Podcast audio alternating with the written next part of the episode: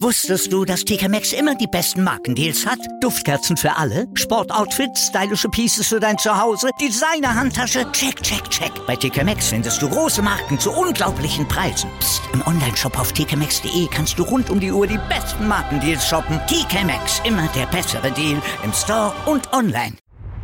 90 Plus On Air, der Podcast rund um den internationalen Fußball auf meinsportpodcast.de. Der zweite Weihnachtstag, der Boxing Day, der ist in England ja traditionell dem Fußball gewidmet und am dritten Weihnachtstag beziehungsweise am ersten Tag nach Weihnachten schauen wir heute hier bei 90 Plus on Air auf meinsportpodcast.de mal auf diesen Boxing Day. Mein Name ist Malte Asmus und bei uns natürlich unser Premier League Experte Chris McCarthy. Hallo Chris. Hallo. Und an diesem Boxing Day, da gab es ja einiges zu berichten. Einen weiteren Niederschlag für Manchester City, klare Punktsiege für Liverpool, Tottenham und Chelsea und auch United freut sich wieder über viele eigene Tore. Aber bevor wir zu United kommen, gucken wir erstmal auf Manchester City. Was ist denn bei denen momentan los? Da läuft ja eigentlich gar nichts mehr so richtig rund. Dritte Niederlage aus den letzten vier Ligaspielen, die gab es gestern am Boxing Day. Mit 1 zu 2 verlor man bei Leicester City gegen eine Mannschaft, die man vor knapp einer Woche im Carabao Cup noch nach Elfmeterschießen besiegt hatte, aber jetzt in der Liga gab es eben diese Pleite. Chris, wie schon in der letzten Woche eigentlich ein ähnliches Bild. City zunächst tonangebend und hinten raus wieder die geschlagene Mannschaft. Ja, das wiederholt sich momentan Woche für Woche und ähm, es, das gab es eigentlich schon in den Wochen zuvor, nur wurde City jetzt in den letzten zwei Spielen erst dafür bestraft. Ähm, City begann wieder sehr dominant, war sofort die taktgebende Mannschaft in dem Spiel, und äh, ging auch nach 15 Minuten dann hochverdient in Führung nach einem sehenswerten Angriff über Aguero, den Bernardo Silva dann ab abschloss. Und ja, wie du sagst, äh, ab diesem Moment nahm dann City so wieder ein bisschen ähm, den Fuß vom Gas und wurde wieder zu passiv. Und in der 19. Minute wurde das dann bestraft, quasi aus dem Nichts ein Gegenangriff von Leicester City. Es war wieder Jamie Vardy, den hatten wir letzte Woche ja schon als den Mann für die Big Points herausgestellt. Damals hat er noch getroffen gegen Chelsea. Jetzt hat er immerhin den Assist gegeben, den Brighton dann einköpft. Genau, und äh, die eben angesprochene Passivität, die ist besonders bei diesem Gegentor auch gut zu erkennen. Ähm, zunächst hat Vardy viel zu viel Zeit zum Flanken, Stones lässt ihn da gewähren und ähm, Albrighton köpft ein und da hat insbesondere Fabian Delf auf der Linksverteidigerposition geschlafen. Äh, Albrighton ja, stiehlt sich quasi äh, hinter seinem Rücken davon und darf dann unbeirrt einköpfen. Und ja, es war einfach der, der Trend, der sich da fortsetzte mhm. und trotzdem wurde es danach nochmal richtig gefährlich für City. Ja, die kamen nämlich wieder nach vorne. Kevin de Bruyne konnte sich da wieder auszeichnen, aber auch da, wie in den letzten Wochen, Chancen sind da, aber sie werden nicht genutzt.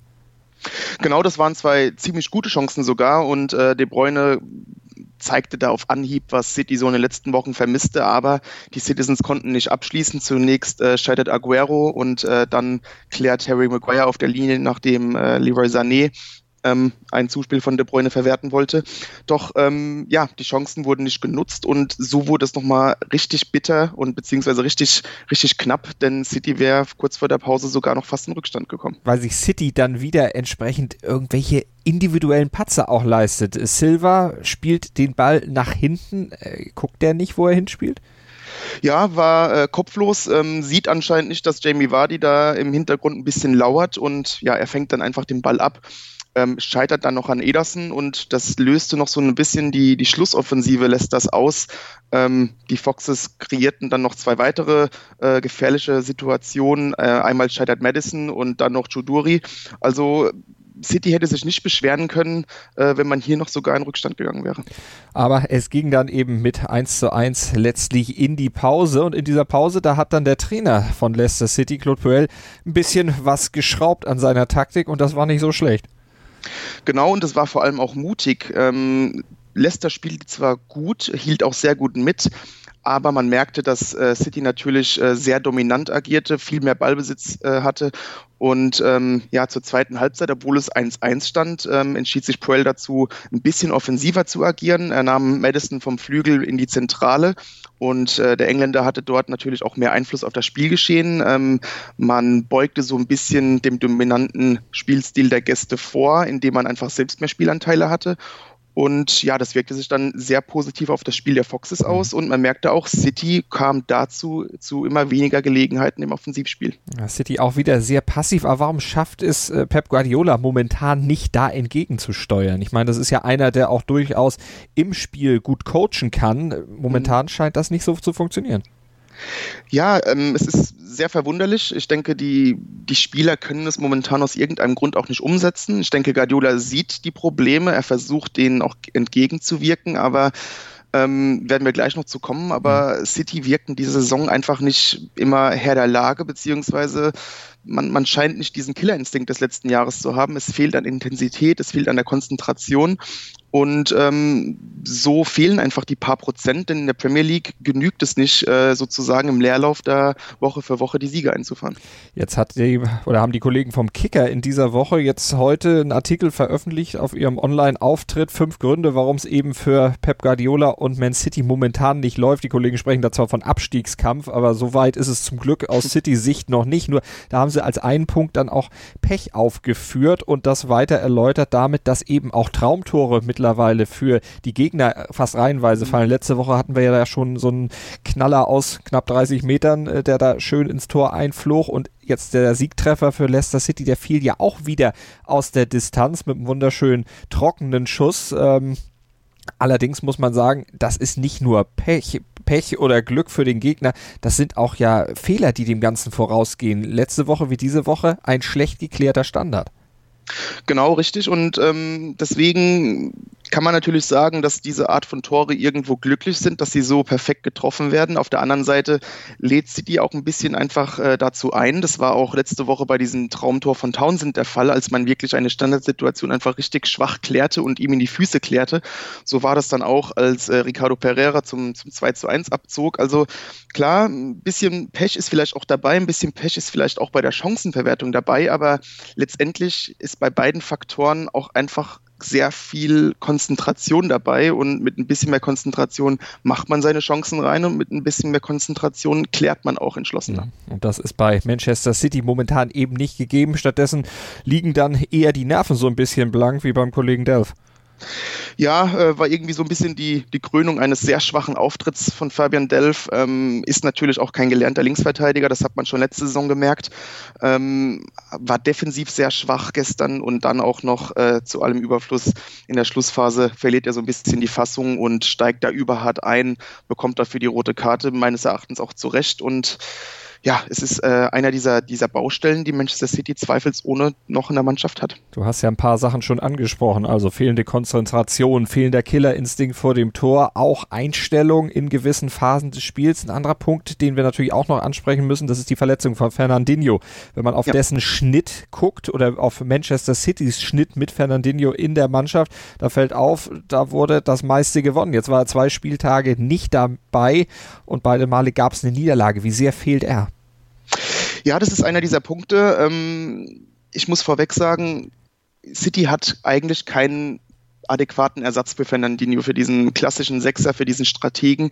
Und ähm, man merkt enorm, wie er fehlt, denn er hat natürlich großen Einfluss auf die Spielkontrolle. Und es ist für mich auch kein Zufall, dass man in beiden Spielen sogar eine Führung verspielte. Ähm, zweimal äh, führt man und dann kommen die Fehler, dann verliert man so ein bisschen die Kontrolle und das sind äh, Situationen, in denen Fernandinho natürlich Gold wert ist.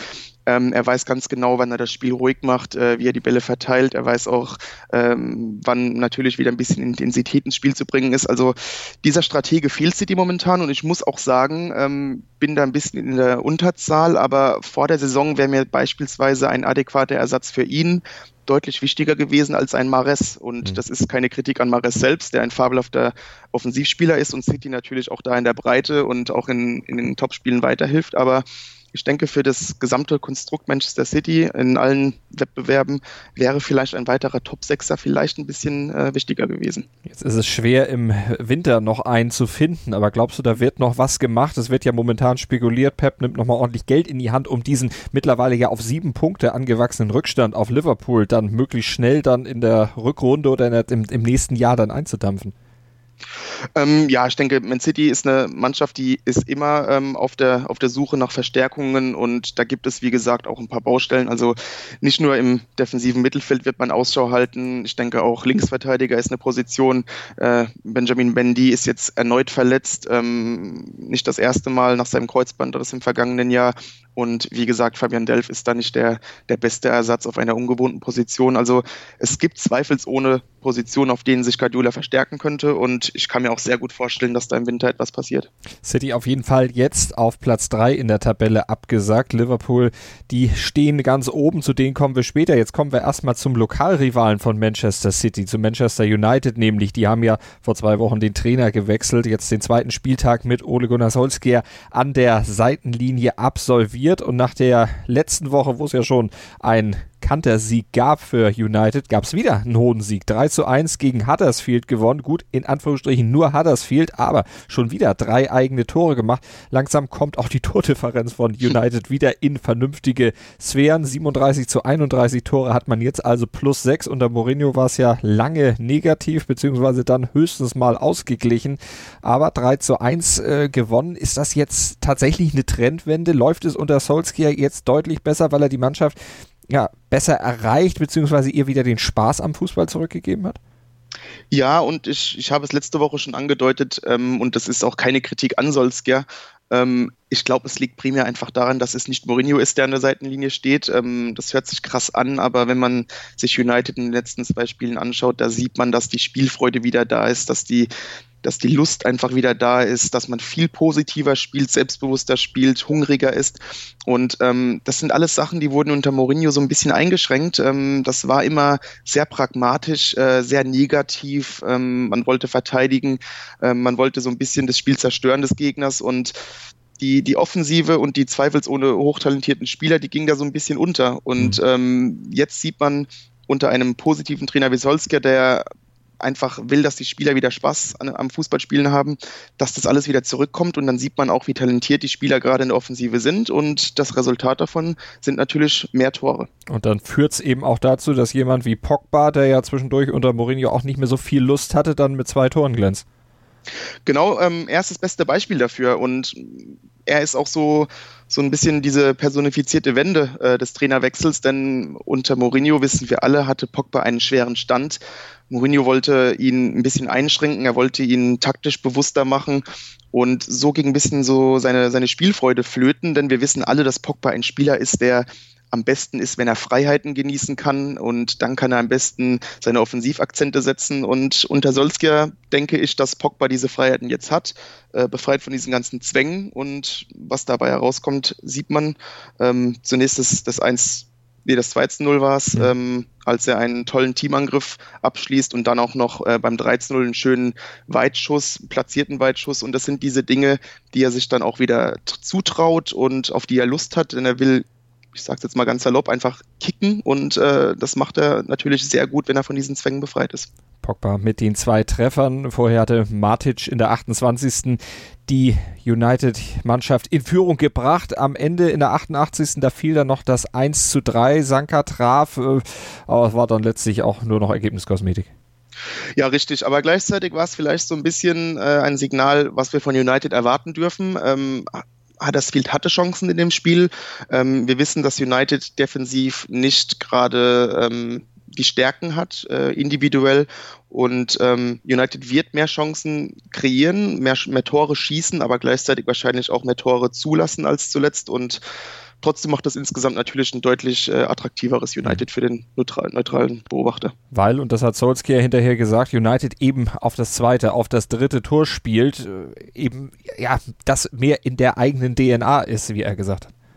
Genau, und das ist auch das, was ein Pogba beispielsweise äh, öffentlich bemängelte, ähm, dass das doch kein United ist, wenn man zu Hause gegen einen ähm, vermeintlich kleineren Gegner so bedacht spielt mhm. und äh, nicht wirklich offensiv dahergeht und irgendwie auf Ergebnisverwaltung spielt. Ähm, es ist United DNA zu Hause auch mal 3-4-0 zu gewinnen und man sieht, dass die, dass die Spieler ähm, sich enorm freuen, dass diese DNA so mit Solskjaer wieder ein bisschen zurückgekommen ist. Es wird kein Bus geparkt, es wird das Gaspedal durchgetreten. Das ist also mal die etwas andere Art. Gucken wir auf United, nee, auf Arsenal, die bei Brighton zu Gast waren und dort am Ende mit einem 1 zu 1 vom Platz gingen, aber zunächst mal richtig stark in dieses Spiel reingekommen sind und die auch früh in Führung gegangen sind. Ja, ein guter Auftakt der Gunners, ähm, sehr positiv. Ähm, man presste auch den Gegner früh, etwas, was so ein bisschen untergegangen ist in den letzten Spielen und dadurch auch das verdiente 1-0 durch Aubameyang. Ähm, doch danach erkannt, erkan erkannte man sehr schnell, äh, dass Arsenal momentan wirklich nicht in Bestverfassung ist. Diese positive Phase hielt nicht lang und äh, schon bald merkte man, dass die Gunners da ein bisschen auf dem Zahnfleisch gehen, einige Verletzungssorgen, aber man merkt auch, dass die Intensität ein bisschen nachgelassen hat und so auch die Konzentration, äh, denn wenig später gab es schon das 1 zu 1. Ja, das fiel dann relativ schnell. Ja, war es ein Konzentrationsfehler? Auf jeden Fall war Lichtsteiner mit seiner Klärung nicht besonders glücklich und Guendouzi, der war jetzt auch nicht so perfekt auf dem Posten hinten. Genau, ja, Konzentrationsfehler ist so eine Sache. Ähm, Lichtsteiner, es ist eine unangenehme, unangenehme Situation, dennoch muss er da ein bisschen ähm, bedachter zu Werke gehen, bedachter klären. Ähm, er bringt da seine Hintermänner ein bisschen in die Bredouille und auch Gendusi ähm, kann man Konzentrationsfehler nennen. Es war auf jeden Fall ein Stellungs Stellungsfehler des jungen Franzosen, ähm, der da seinen, Gegen seinen Gegenspieler ein bisschen ziehen lässt. Äh, Leno ist dann natürlich komplett äh, von Schuld frei zu sprechen. War eine unangenehme Situation. Und so stand es dann schon 1 zu 1. Aber natürlich, wenn man dann 1-0 führt auswärts, dann ist es natürlich sehr bitter, ähm, bei, einer, bei einem eigenen Eckstoß direkt mhm. das 1 zu 1 zu kassieren. Ja, so ein 1-1 setzt ja dann auch für die treffende Mannschaft wieder Kräfte frei und das hat man dann auch gesehen, denn Brighton von dem Punkt an letztlich spielbestimmt. Ja, und es war, muss man wirklich sagen, ein sehr schwaches Fußballspiel. Ähm, Arsenal kam danach überhaupt nicht mehr in Fahrt, ähm, kreierte dann gar keine Chancen mehr. Ähm, ziemlich bezeichnend ist, dass der letzte Torschuss der Gunners in diesem Spiel in der 30. Minute abgefeuert wurde. Ähm, Arsenal wirkte, wie gesagt, sehr behäbig, lethargisch, müde. Ähm, man merkt, dass die, dass die Sprints weniger geworden sind. Ähm, und das ist natürlich ein wichtiger Faktor im Offensivspiel. Da merkt man, dass jetzt weniger Chancen kreiert werden können, da die Anspielstationen fehlen. Und auch generell wirkte man sowohl psychisch als auch physisch einfach müde. Mhm. Es wurde einfach viel zu wenig ähm, nach vorne gemacht und ähm, daher hatte Brighton diesbezüglich ein bisschen leichtes Spiel. Bei den Seagulls fehlte dann allerdings so ein bisschen die Qualität, um vorne vielleicht sogar noch das 2 zu 1 zu machen. Und bei Arsenal fehlte dann ab der zweiten Hälfte Mesut Özil, der wurde zur Pause rausgenommen. Wie hast du ihn diesmal gesehen? Er stand ja wieder in der Startelf. Ja, ähm, interessantes, ja, ist ein sehr interessantes Thema. Wir haben ja letzte Woche schon darüber geredet und ähm, das Thema wurde jetzt nicht langweiliger durch das Spiel gegen Brighton. Es war keine gute erste Halbzeit von Özil, das würde ich unterschreiben. Ähm, dennoch bin ich der Meinung, dass da Emery vielleicht ein bisschen zu überhastet reagierte. Ähm, er wechselte ihn aus. Ich weiß nicht, ob das eine gute Entscheidung war, denn da durch die Auswechslung Ösels hatte man dann quasi gar keine Kreativität mhm. mehr auf dem Platz. Ähm, Gendosi, Chaka, Torreira, alles gute Spieler, alles sehr gute Mittelfeldspieler, aber natürlich nicht die Kreativgeister. Und da man momentan auch ähm, keine nennenswerten Flügel zur Verfügung hat, beziehungsweise komplett auf Flügel verzichtete und auch ein Bellerin, der von der Restverteidigerposition natürlich viele Impulse gibt, fehlte, hingen auch Aubameyang und Lacazette mehr oder weniger komplett in der Luft und ich finde, auch wenn Özil nicht gerade eine tolle Partie spielte, ähm, raubte Emery Arsenal damit jegliche Kreativität im Spiel nach vorne. Und ich weiß nicht, er, er scheint ein Problem mit Özil zu haben, ähm, aber ich finde, dass er da ein bisschen zu vorschnell reagiert in der Halbzeit. Dann hat er später noch in der 62. Minute auch Lacassette ausgewechselt, der eigentlich auch nicht so schlecht war. Ja, Lacazette war noch der Beste in der Offensive, meiner Meinung nach. Tat sehr viel für das Spiel, ähm, bereitete auch das 1-0 durch Aubameyang vor und ähm, hing dann, wie gesagt, etwas in der Luft. Und ihn dann rauszunehmen und Ramsey zu bringen, war etwas seltsam, ähm, da der Franzose, wie gesagt, äh, noch, noch die meisten Anteile in der Offensive hatte. Ramsey hing danach auch etwas in der Luft. Also es wirkte eher wie so ein verzweifelter Versuch, Emery's irgendwelche Impulse ins Spiel zu bringen. Er dachte wahrscheinlich auch, dass Aubameyang eher ähm, ein Tor erzielen würde als Lacazette, aber ja, es waren einige unglückliche Entscheidungen Emerys meiner Meinung nach und ähm, aus einer Coaching-Sicht ähm, wohl der, der schwächste Auftritt äh, des Spaniers bei Arsenal bisher. Also Arsenal dann am Ende mit einer Punkteteilung gegen Brighton. Arsenal bleibt auf Platz 5 mit 38 Zählern.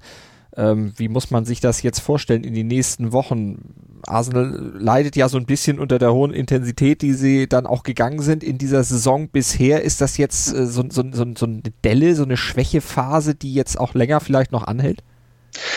Ja, gut möglich. Man muss auch fairerweise sagen, dass die Ergebnisse während diesen, dieses Laufs, als man 22 Spiele ohne Niederlage blieb, vielleicht sogar teilweise ein Tick besser waren als die Leistungen. Mhm. Ähm, da spielte man vielleicht sogar ein bisschen über seine Verhältnisse. Gleichzeitig ähm, würde ich jetzt auch nicht diese Schwächephase überbewerten.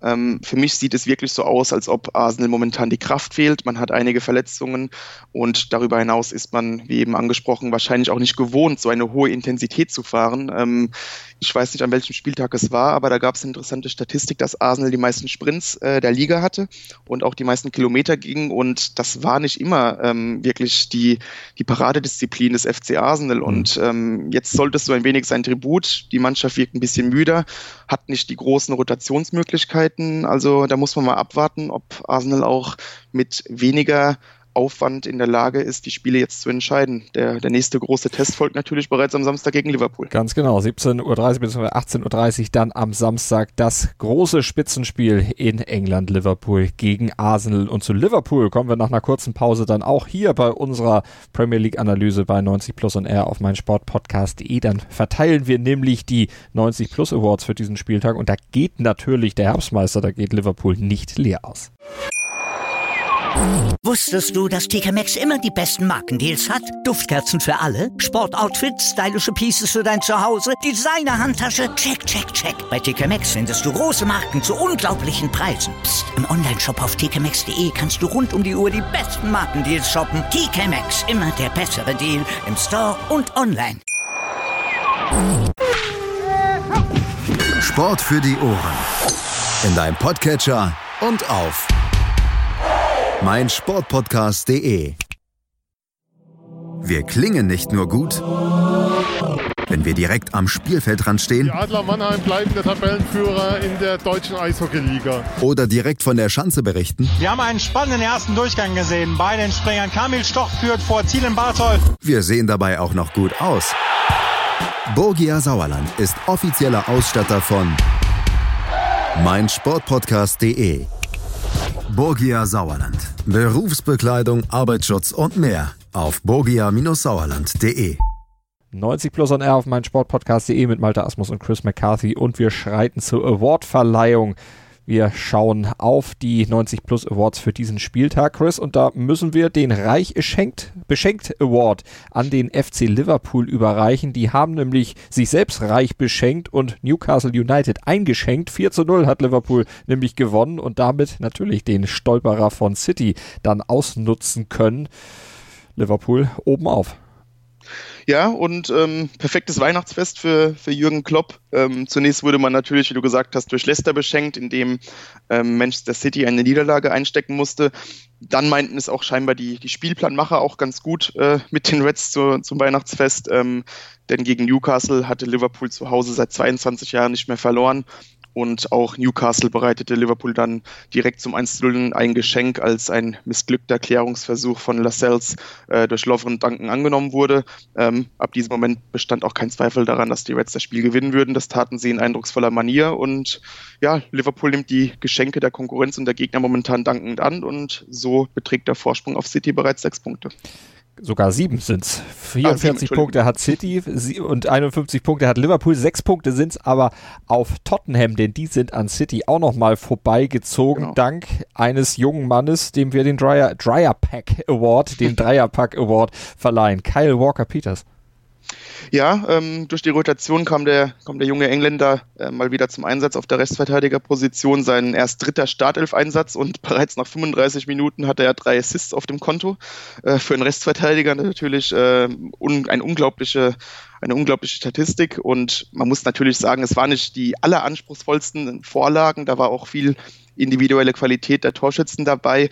Aber natürlich ähm, war das ein Resultat einer sehr laufstarken und sehr positiven Interpretation der Restverteidigerposition. Mhm. Und für Tottenham ist das natürlich ein tolles Zeichen. Ähm, man hat nicht den größten Kader, aber die jungen Spieler, wie auch ein Voigt beispielsweise in den letzten Wochen, ähm, sie zeigen momentan, dass man auf sie setzen kann, dass sie es mit guten Leistungen danken und äh, erleichtern natürlich Pochettino damit ähm, die Rotation. Und bringen Tottenham dann am Ende einen 5 0 Sieg gegen Bournemouth, der sie eben auf Platz 2 der Premier League Tabelle bringt mit 45 Punkten. Und auch der FC Chelsea konnte Boden gut machen auf Manchester City. Die haben jetzt nur noch vier Punkte Rückstand, stehen auf Platz 4 mit 40 Punkten.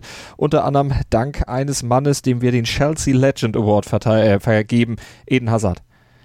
Ja, mal wieder der, der Mann des Spiels beim 2 zu 1. Ähm, mit seinem Doppelpack waren bereits die Saisontore 9 und 10 für ihn, aber viel wichtiger noch, es waren seine Chelsea-Tore 100 und 101.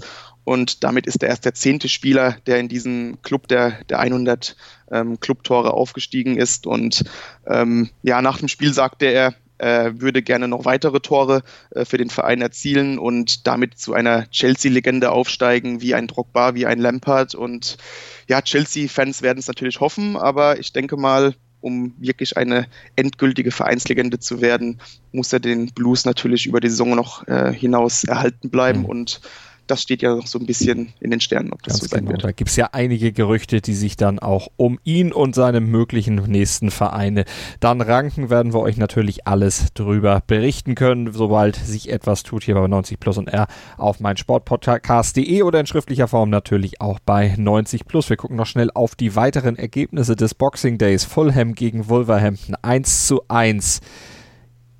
Burnley unterliegt Everton mit 1 zu 5. Crystal Palace und Cardiff trennen sich 0 zu 0 und Watford hatten wir eben ja schon mit dem 1 zu 2 gegen Chelsea beschrieben. Ansonsten heute Abend dann noch Southampton gegen West Ham hat natürlich in dem Kampf um die Plätze vorne keine weitere Auswirkung. Aber Southampton ist der nächste Gegner von Manchester City.